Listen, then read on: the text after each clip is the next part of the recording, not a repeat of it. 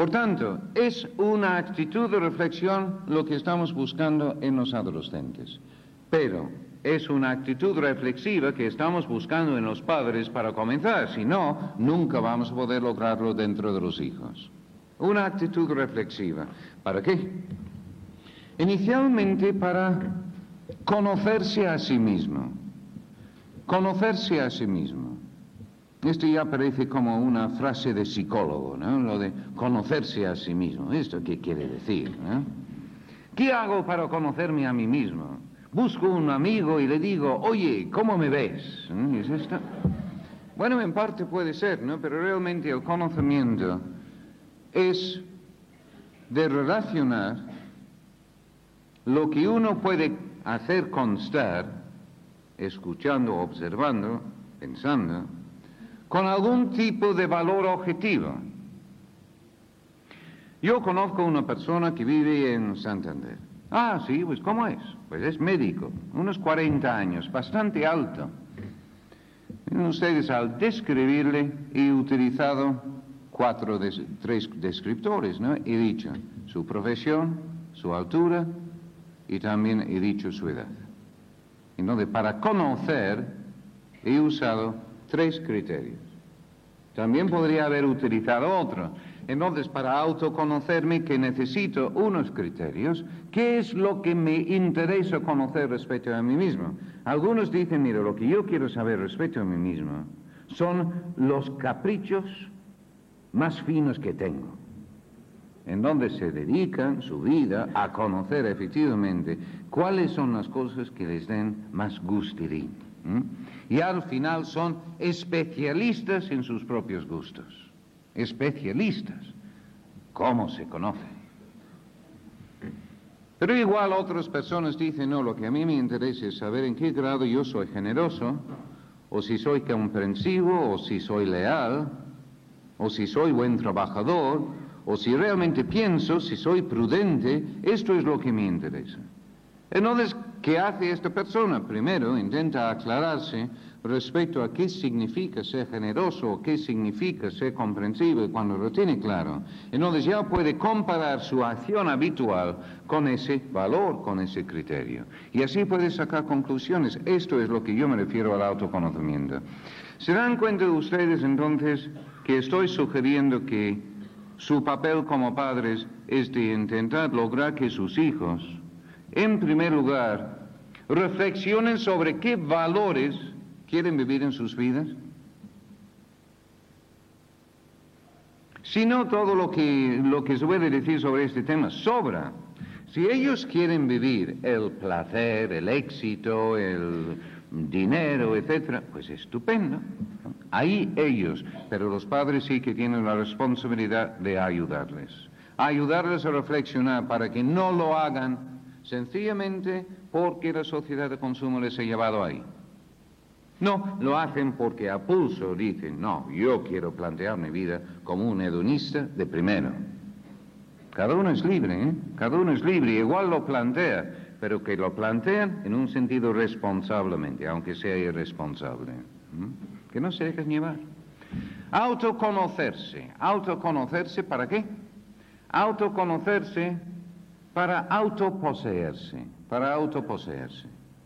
Bueno, este es otro concepto un poco confuso, ¿no? Pero ¿qué quiere decir? Pues, eh, vamos a, ilustrarlo, a explicarlo como un ejemplo. Vamos a suponer que un señor ha recibido un baúl, una maleta, como regalo. Y esa maleta, esa maleta está lleno de dinero. Pero al recibir la maleta nunca se le ocurre abrirla. Entonces, pues, una maleta, pues en total, lo mete debajo de la cama y ahí queda. ¿Qué es lo mejor que puede suceder?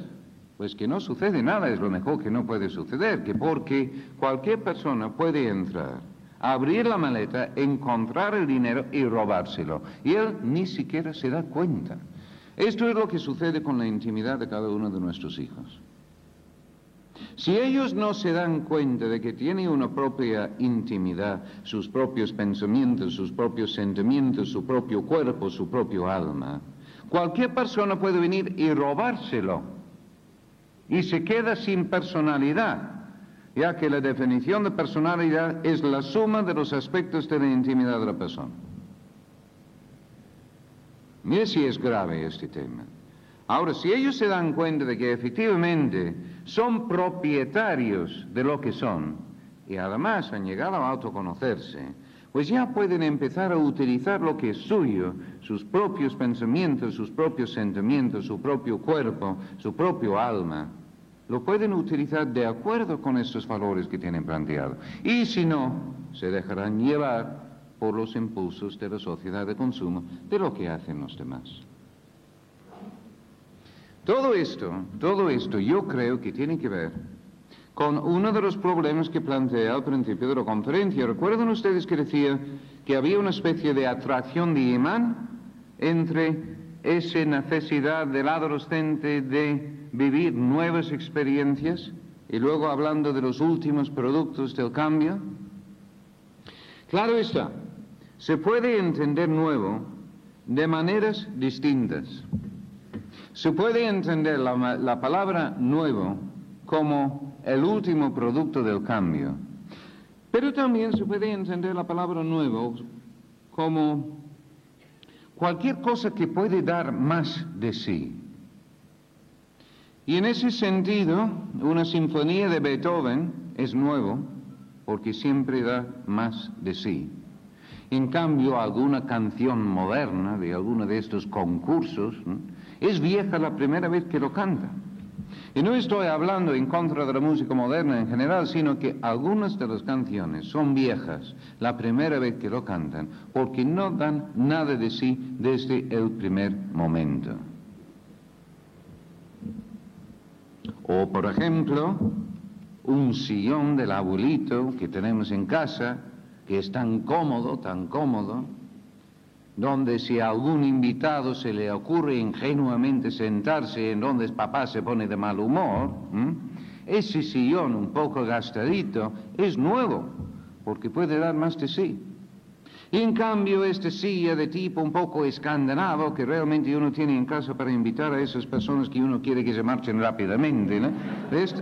Bueno, en un sentido pues, sigue, dando de sí, ¿no? Pero ya me entienden que hay cosas que dan más de sí, otras cosas que no dan más de sí. ¿Qué es lo que puede dar más de sí? Porque yo digo, el joven estará atraído por lo que puede dar más de sí, auténticamente más de sí, lo que es auténticamente nuevo. Y creo que la contestación es lo más natural, lo más natural. ¿Qué es lo más natural? Las personas. Las personas. ¿De qué se trata de hacer con los jóvenes para lograr que sepan enfrentarse razonablemente con la sociedad de consumo? Lograr centrar su atención en las personas.